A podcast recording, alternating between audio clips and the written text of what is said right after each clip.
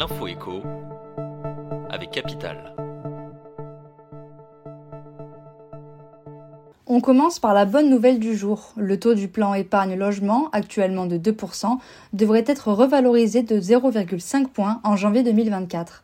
Un rendement pour l'heure encore théorique obtenu selon la formule de calcul du PEL. Ce taux de 2,5% reste encore inférieur à celui du livret A qui est de 3%. Si cette hausse venait à être confirmée par Bercy, il s'agira de la deuxième consécutive après celle intervenue le 1er janvier 2023. On enchaîne avec l'info pratique. L'Agence nationale de l'habitat a annoncé la création d'une nouvelle aide pour la rénovation des habitats indignes, ma prime logement décent.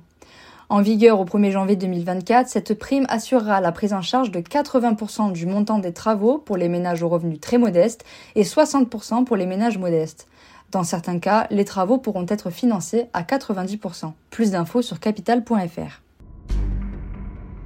On poursuit avec le comparatif du jour. Contraintes par la Commission européenne, les banques vont devoir rendre gratuits les virements instantanés d'ici la fin de l'année 2024.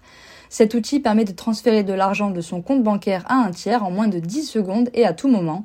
En France, ce service ne représente que 4% des virements mais connaît une forte, une forte croissance.